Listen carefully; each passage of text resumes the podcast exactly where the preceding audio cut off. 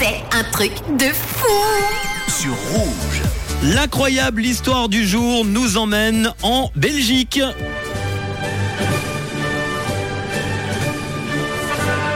Y a quelques jours, une dame trouve un chien qui vagabonde comme ça sur l'espace public. Elle l'emmène chez le vétérinaire et découvre que ce Yorkshire est né en 2008 et appartient à une habitante de la ville d'Oreille. Malheureusement, aucun numéro de téléphone n'est enregistré sur la puce. La dame qui a trouvé le chien lance alors un avis de recherche sur ses propres réseaux sociaux et il n'a pas fallu attendre très longtemps avant que la propriétaire du Yorkshire se manifeste. Il s'appelle Scott, c'est son nom.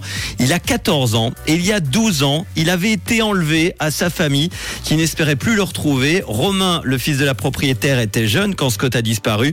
Les retrouvailles entre Scott et sa famille semblent s'être bien passées. Si l'on se fie en tout cas à la vidéo partagée par le fils sur Facebook, il n'a pas fallu très longtemps au Yorkshire pour reconnaître sa propriétaire.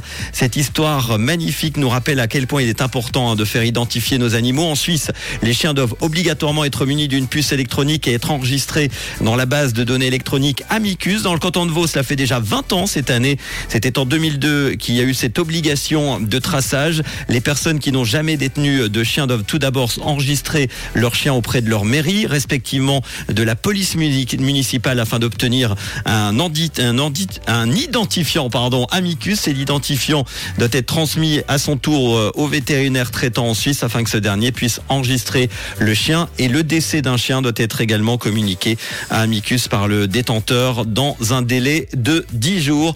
Voilà, une belle histoire, l'incroyable histoire d'un chien d'Yorkshire retrouvé 12 ans après avoir été enlevé à sa famille. Et ça, c'est une belle note positive. Je me devais d'en parler en ce mardi.